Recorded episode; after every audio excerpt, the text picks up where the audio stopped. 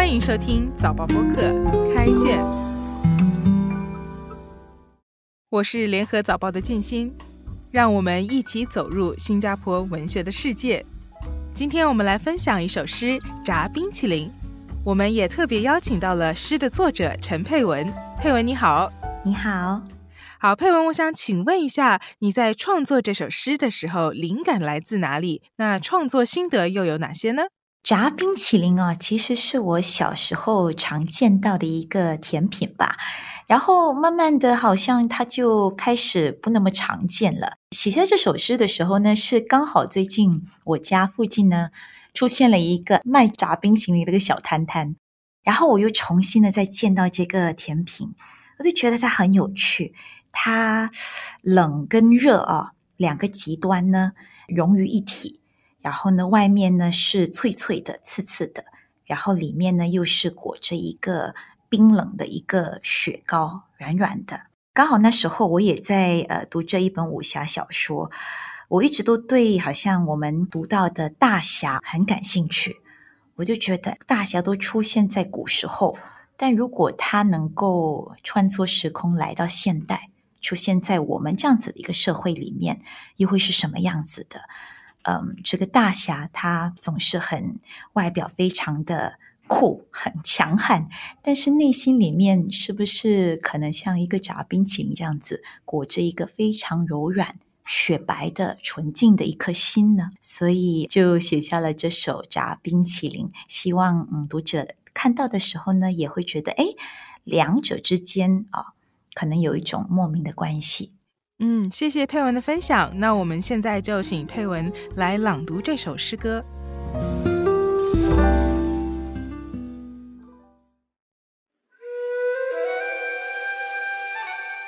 炸冰淇淋，江湖险恶，乱世洪流。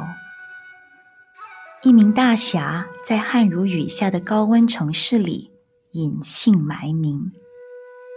凶悍的外表貌似无懈可击，守护着一颗无法融化的冰心。几千年来，兜里揣着蠢蠢欲动的利剑，怀里堆着无法驱散的恩怨情仇。每个英雄都有个惨不忍睹的下场，大侠终究遭人一击毙命，一刀。直刺心脏，全身淌出冰凉雪白的血。那一刻，他嘴里竟是甜滋滋的，笑看风云，与世长辞。炸冰淇淋这首诗说，有一个大侠隐姓埋名，却握着利剑，蠢蠢欲动，心情很矛盾。他生存的环境是一个江湖。有趣的是，为什么题目叫做炸冰淇淋呢？诗的内容其实和炸冰淇淋不相关。诗的第一节直接点出险乱是江湖的本质，第二节大侠出场，高温汗下如雨是描述他面对的现实情境。隐姓埋名说的是他生存的形态。接着，怎么写大侠满腹的不合时宜与客观现实的完全不合拍？作者说，他的容貌凶悍却无懈可击，守着的一颗冰心是无法融化的。首两节的语言特点概括力强又富有张力，读者能够感受到大侠的处境和心情。第三节在叙事上是一次漂亮的跳跃，几千年来是一句很简单的话，用对了就能产生很大的力量。他告诉你，这不是一个人、一地、一时的江湖。大侠的故事是具有普遍性的。大侠的心情是怎么样的呢？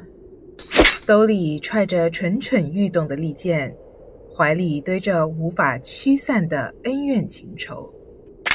可见大侠是有本事的，但是他没有行动，他把沉沉的愤懑都堆积在心里。不是大侠没有勇气，你看，即使回避了那些险恶，江湖仍然对他下了毒手，一刀直刺心脏。做大侠的下场是可悲的。作者却忽然来了一个逆转，全身淌出冰凉雪白的血。这句必须和上面的冰心放在一起读。大侠流淌出来的竟不是赤红的鲜血。作者的灵感可能来自于王昌龄的诗：“洛阳亲友如相问，一片冰心在玉壶。”王昌龄用冰心比喻纯洁，这首诗的冰凉雪白也含有不受污染的意思。不过，在整首诗的语境里，它主要表达的是与高温城市相抗衡的内境，与江湖相对弈的意志。这里有意使语言陌生化，效果相当好。也因此，大侠嘴边露出的微笑是对种种险恶的嘲讽。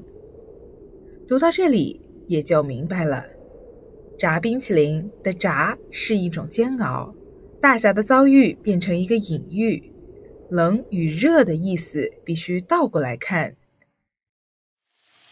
当你吃炸冰淇淋时，不妨一边联想。一边玩赏其趣味。我是建新，感谢诗歌作者佩文上我们这一期的节目。开卷由联合早报副刊和早报播客制作，每逢星期四傍晚六点更新。